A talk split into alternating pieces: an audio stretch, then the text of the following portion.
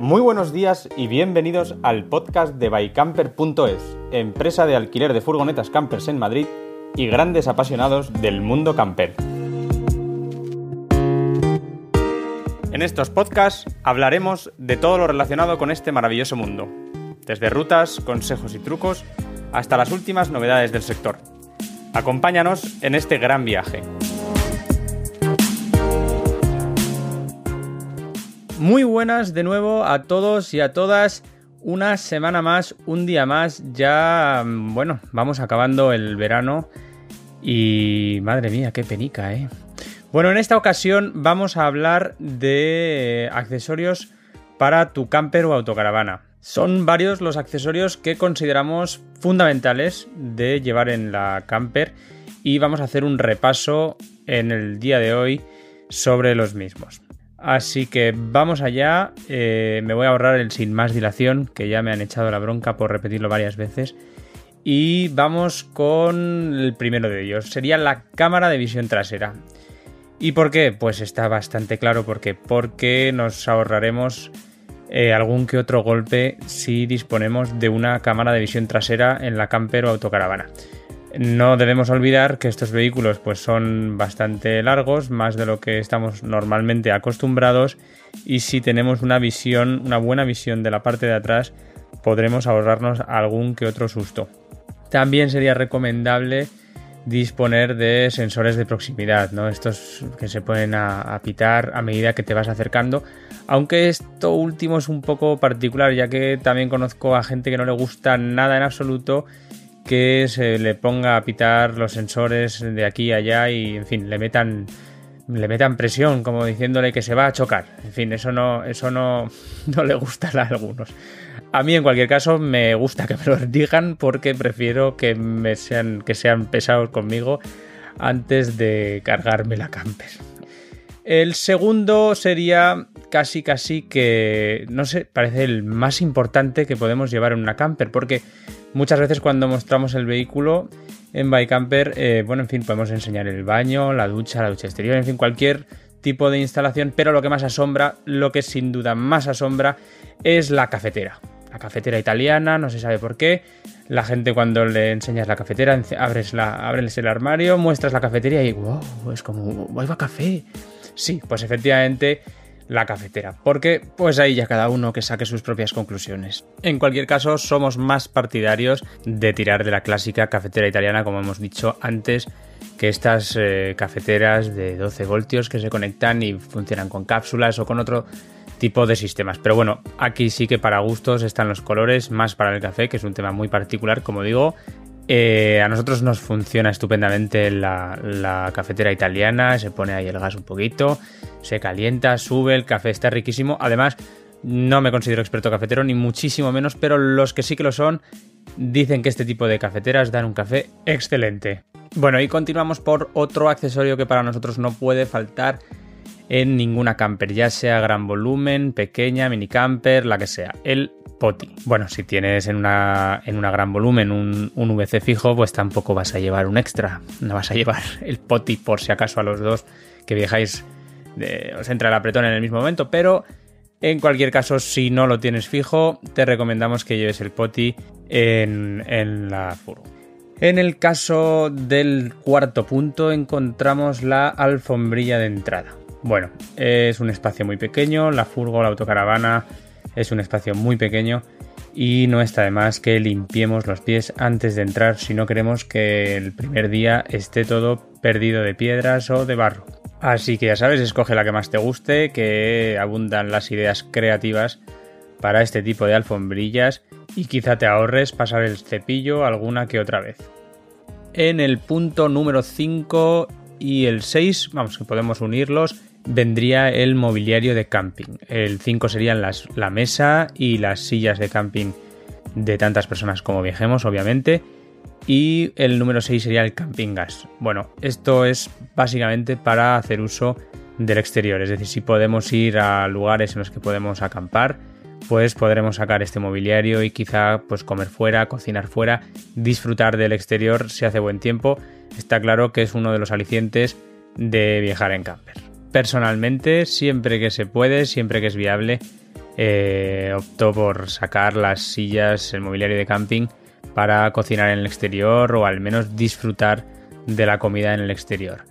Y aquí, bueno, podremos enlazar también con otro de los accesorios que recomendamos sí o sí si se viaja en camper, que es el toldo.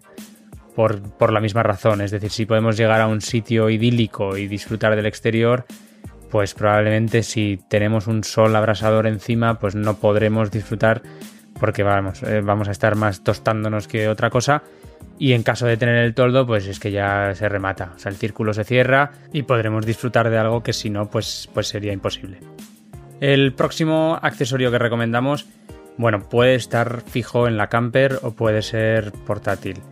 Eh, hablamos del taburete o el escalón de entrada a la camper. ¿Y por qué? Pues bueno, quizá entrar, subir una sola vez a la camper, pues, pues no es molesto para nada. Pero si tenemos que entrar y salir constantemente a coger cosas, a, en fin, porque estamos, como hemos comentado, por ejemplo, eh, cocinando fuera o, entrar y salir varias veces eh, cansa un poco ese escalón, ya que es más alto de lo normal. ¿Vale? Entonces un peldaño, un taburete intermedio que nos permita, bueno, pues no hacer ese esfuerzo, ese incómodo esfuerzo tantas veces, pues quizá eh, sea de agradecer.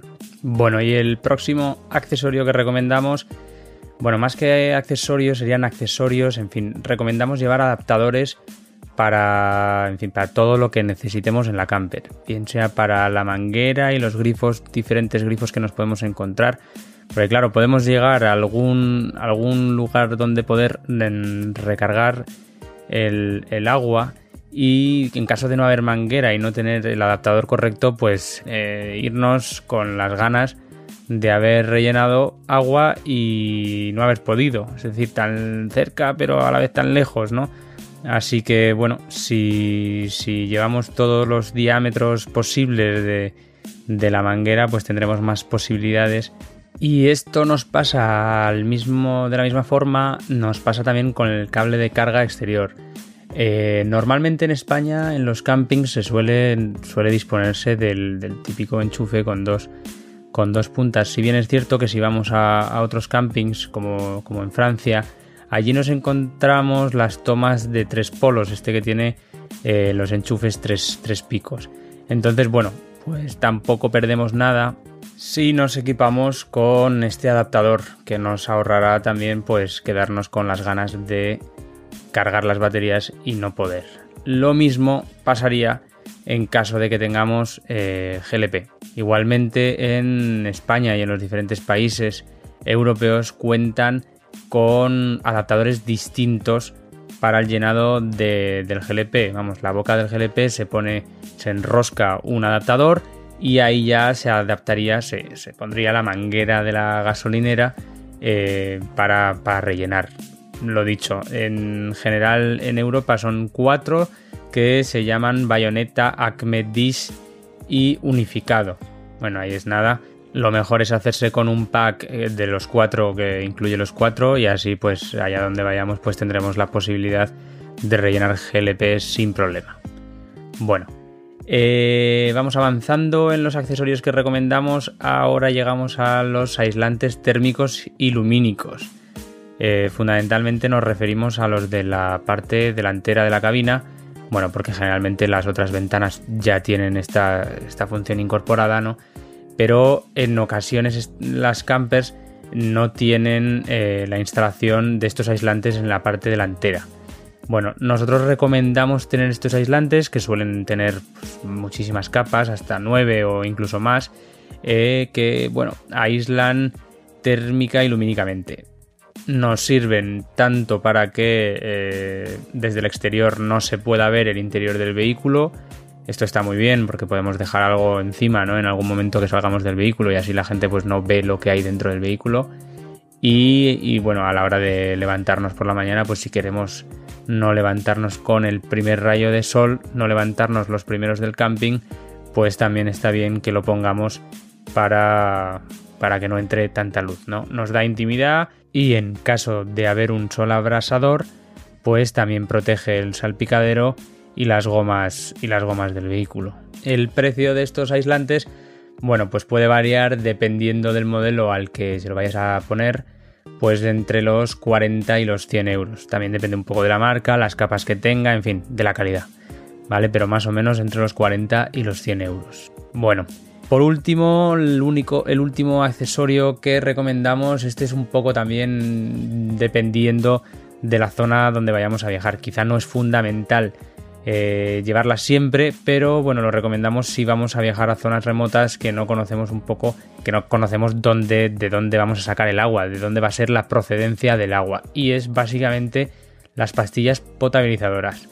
Porque aunque siempre recomendamos no beber agua de los depósitos de la camper, dado que son de materiales plásticos que en fin se recalientan, se enfrían y pueden expulsar eh, sustancias nocivas, eh, si es verdad que, bueno, en algún momento dado podemos rellenar el agua de lugares que desconocemos la procedencia y echarle una pastilla potabilizadora, pues nos puede servir para de alguna forma higienizar entre comillas ese agua y hacerla un poquito más, más, más potable. Pese a eso, nos recomendamos eh, beber, beber de, de este agua.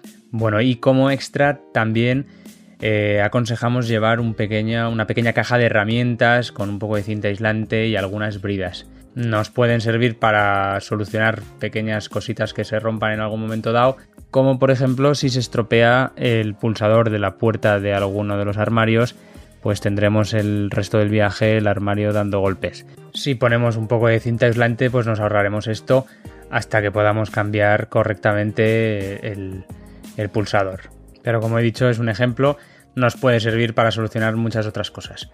En fin. Y hasta aquí el podcast de hoy.